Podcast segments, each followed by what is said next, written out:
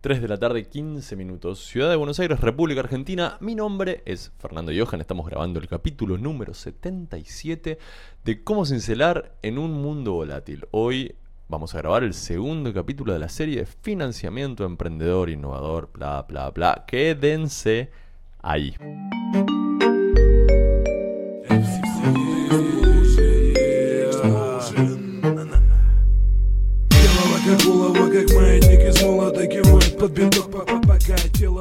¿Cómo cincelar en un mundo volátil? Este video programa, video show, videocast que hacemos en YouTube y que también sale por audio en todas las plataformas es un producto, es un eh, entregable, es un espacio que hemos creado para que quienes tengan ganas de innovar, quienes tengan ganas de saltar al mundo emprendedor, quienes tengan ganas de generar su propio emprendimiento, crear valor, tomar riesgo, no se sientan solos en, ese camino. Es muy fácil sentirse solos en ese camino. Es muy fácil sentir que uno está loco, es muy fácil escuchar a lo que dice todo el mundo y terminar concluyendo que, por Dios, ¿por qué estoy haciendo esto? Y este espacio es un lugar que debería ser una fortaleza contra todas esas ideas, porque innovar, agregar valor, tomar riesgo, crear eh, nuevos procesos que permitan relacionarnos con los demás de una manera creativa, es tan, está en, en la naturaleza humana. Y a mí me gustaría poder ser parte de ellos, de todos y cada uno de ustedes, quienes estén mirando y o barra escuchando esto. La barra iba en otro lado. Y barra o escuchando esto. Hoy en el capítulo de la fecha, vamos a charlar durante un segundo acerca de cómo es en el año 2019 un proceso de fundraising. Y vamos a charlar acerca de cómo es en el año 2019, cuando estamos grabando este pequeño capítulo, este capítulo, no este pequeño capítulo, porque no ha sido igual conseguir financiamiento a partir de terceros a lo largo y a lo ancho del mundo y el tiempo. Por ejemplo, en 1999 nuestro amigo Marcos Galperín, con un, básicamente con un PowerPoint, logró que invirtieran en su emprendimiento, que se llama hoy Mercado Libre y que tiene uno de los uno de los protagonismos más importantes de Latinoamérica a la hora del e-commerce, decía en 1999 Marcos Alperín logró que invirtieran en su idea millones de dólares con un plan de negocios y una presentación en PowerPoint. Esto no es un chiste.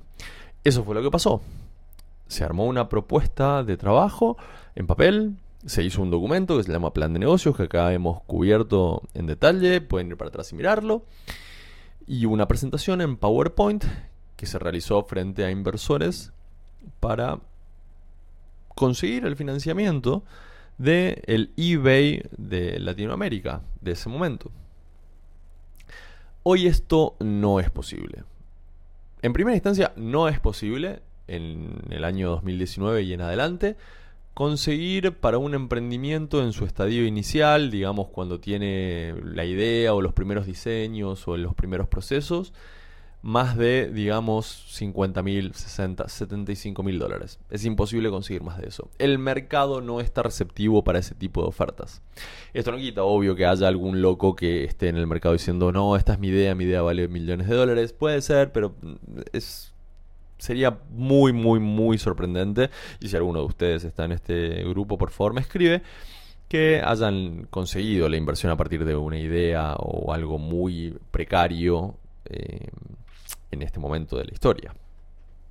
Ahora bien, esto que decía antes de los estadios iniciales y su monto de inversión se ha vuelto como una escalerita bastante rígida, ¿no? que, que tiene sus excepciones, claro, pero mal que mal, hoy funciona de manera muy, muy, muy, muy, muy em, estática.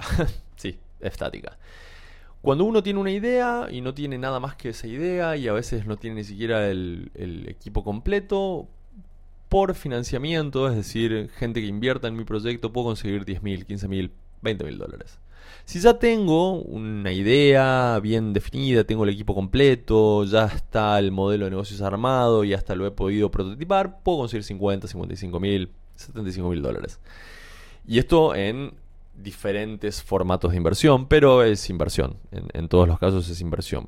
Cuando digo es inversión, me doy cuenta en este momento, me refiero a que no me están prestando la plata. No fui al banco y esa plata la voy a tener que devolver. No. Cuando digo inversión, me refiero a que le estoy ofreciendo una propuesta a alguien de participar en mi negocio contra la posibilidad de invertir y esa inversión se va a transformar en el capital que voy a utilizar para darle combustible a mi proyecto y esa persona que puso el capital se va a volver mi socio va a ser parte de la compañía. Entonces, al principio, puedo, al principio, principio puedo conseguir 10, 15 mil dólares, después puedo conseguir 50, 75.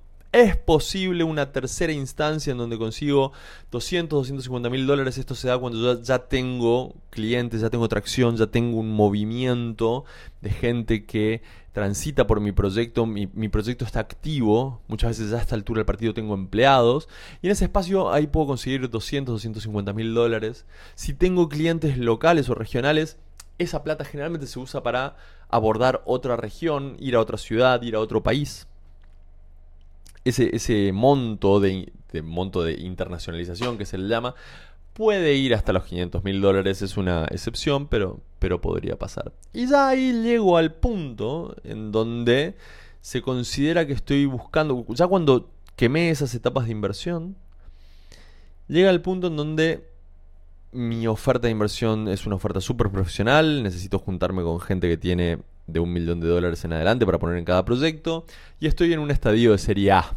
La serie A en Latinoamérica son mucho más chiquititas que la serie A eh, en, eh, en, Norteamérica. La Serie A se le dice a el proceso en el que involucro en la inversión a un fondo profesional de inversión que va a poner a partir de un millón de dólares más o menos y se va a quedar con un porcentaje minoritario de la empresa. Todo a lo largo de este camino yo fui ofreciendo porciones de mi proyecto, de mi empresa, a quienes fueron aportando el capital. Hay casos, por ejemplo, en donde quienes aportan el capital son siempre el mismo. Quien pone los primeros 15 es el mismo que pone los primeros 50, que es el mismo que pone los primeros 250. Y entonces esa persona que va poniendo, esa persona, esa, esa institución que va poniendo cantidades incrementales de capital en mi proyecto, se va quedando cada vez con más parte de mi empresa. Al principio por ahí con un 10%, en la segunda inversión quizás con un 15 o con, un 12, 20%.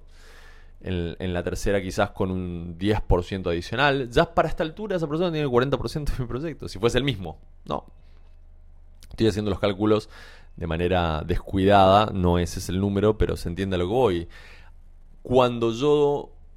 Cuando a mí me interesa que alguien invierta en mi proyecto, estoy entregando necesariamente capital de, Perdón, no estoy entregando capital. Cuando a mí me interesa que alguien invierta capital, estoy entregando necesariamente participación accionaria de mi empresa. Y eso es inevitable. Hay diferentes formatos de inversión, los vamos a ver en el capítulo que viene.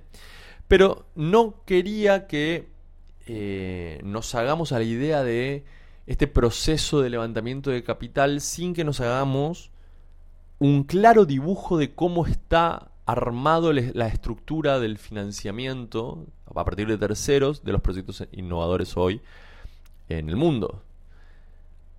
Cuando el proyecto arranca, debería necesitar muy poquito dinero para validar las primeras ideas. La idea de que agrega valor, la idea de que puede generar un agregado de valor técnico, es decir, que no, no está, no está diciendo cosas imposibles ese emprendedor. Y eso con 10.000, 15.000 dólares se tiene que poder hacer.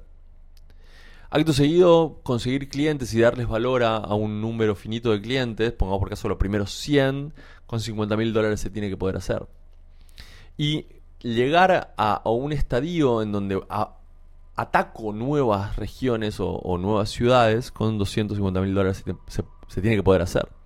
Consecuencia de lo cual, el mercado está esperando eso ya no tiene tanto sentido como hizo Marcos Galperín armar un, plan de negocios que da un número de inversión y entonces yo salgo a conseguir esa inversión. Más bien es al revés. el mercado da esos montos y yo tengo que armar mi proyecto para que cierre con esos montos y que entregue los resultados que el mercado está esperando, el mercado de financiamiento estoy hablando, que entregue los resultados como para poder conseguir la próxima inversión. Esto quiere decir que con 15 mil dólares yo tengo que armar un proyecto que demuestre que hay interés en el valor agregado que yo estoy ofreciendo. No que hago plata, no que, que soy cash positivo en, ese, en, ese, en esos 15 mil dólares, pero sí tengo que demostrar que el valor agregado que yo estoy proponiendo tiene un interés en los clientes. Con los siguientes 50 mil dólares, yo tengo que poder demostrar el costo de adquisición de un cliente nuevo. Tengo que poder demostrarlo. Mi propuesta es que vale 10 dólares adquirir un cliente nuevo. Bueno, estos 50 mil dólares son para eso. Y con los 250 mil o los 500 mil en ese rango, digamos, que vengan después, yo tengo que poder demostrar que mi proyecto puede crecer más allá del barrio en el que nació. Y el proyecto lo tengo que armar yo en función del capital que ya está disponible en el mercado, not the other way around. Cambió un poco la cuestión.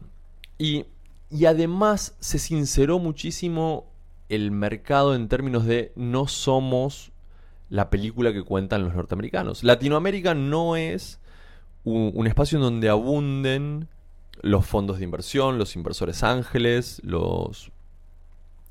Eh, bueno, las aceleradoras no, abundan, hay pocas. Todos estos son, eh, digamos, actores del ecosistema que estoy nombrando, que parece que hay infinitos si uno mira una película norteamericana, pero no hay infinitos.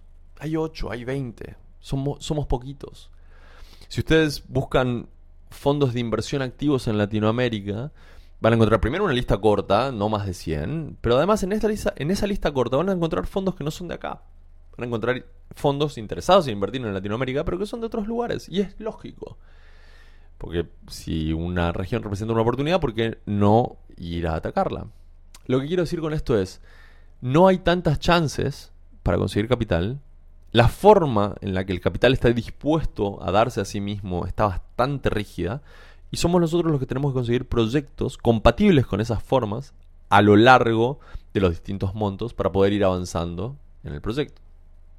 Así que ahí les va, capítulo número 2, esa frase es re mexicana, ahí les va. Eh, capítulo número 2 de la serie de financiamiento o capital emprendedor o capital innovador, como quieran decirles. Se suscriben al canal, por favor, lo comparten los que lo estén mirando, escuchando, perdón, en audio. Nos vemos por acá en el próximo capítulo en donde vamos a seguir hablando de innovación, de perdón, no, no, vamos a hacerlo nuevo. Nos vemos por acá en el próximo capítulo en donde vamos a seguir hablando de financiamiento. Chao.